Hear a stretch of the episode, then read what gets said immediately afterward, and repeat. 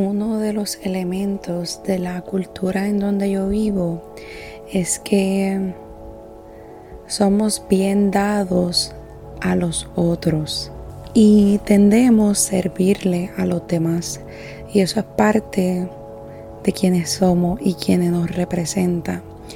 Y eso es una parte de quien yo también soy, ¿verdad? Mientras yo he forjado mi identidad y mi propósito de vida, mucho de ello es en brindar a los demás.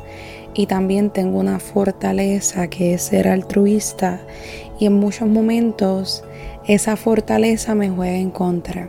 Hola, qué bueno que estás nuevamente aquí conmigo. Y quiero hablarte un poco sobre los límites, porque ha sido algo en lo que he estado enfrentando en las últimas semanas y he estado aprendiendo. Y me ha encantado, ¿verdad? El viaje y de la forma en cómo en mi vida se presenta. Y em, mencionándoles que en muchos momentos de mi vida, por no establecer límites, termino perjudicada. Y perjudicada en el sentido donde luego tengo que hacer más sacrificios para poder cumplir lo que necesitaba cumplir en ese día. Luego termino más agotada, termino más fatigada y demás elementos. Que verdad, no quiero que esto sea una, un episodio de queja, eh, pero Luego que he estado viendo esa repetición en muchos patrones míos, me he percatado que necesito establecer límites. Y ha sido algo con lo que he estado realizando hace ya más de un año y me ha estado funcionando. Y aún tengo un camino largo, ¿verdad? Por, por establecer, porque aún a veces me, me topo en esta encrucijada. Pero quiero invitarte a que reflexiones de ti y cómo están esos límites en tu vida.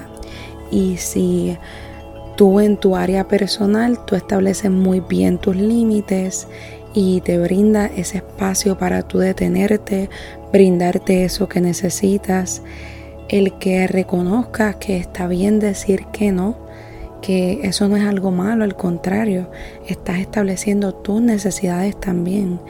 El que también en momentos no es nuestro trabajo velar o ser responsables por otro, porque pues uno tiene que ser responsable por uno mismo. El que digamos, pues mira, lo siento, pero hoy no puedo, pero la próxima semana sí puedo. Y créeme que si la persona valora y necesita eso, va a esperar. Y lo más curioso de los límites o de uno no establecerlos es que uno a veces siente miedo de, ay bendito, es que si le digo que no se va a molestar conmigo o quizás puede malinterpretar este esto y lo importante es la comunicación asertiva y comunicarnos y eh, no tener miedo a decir que no. Y usualmente cuando decimos que no, sentimos mucho alivio y esa persona del otro lado, si desean nuestro bienestar, lo van a comprender. Así que te invito a reflexionar sobre tus límites, establecelo sin culpa alguna y que estés bien.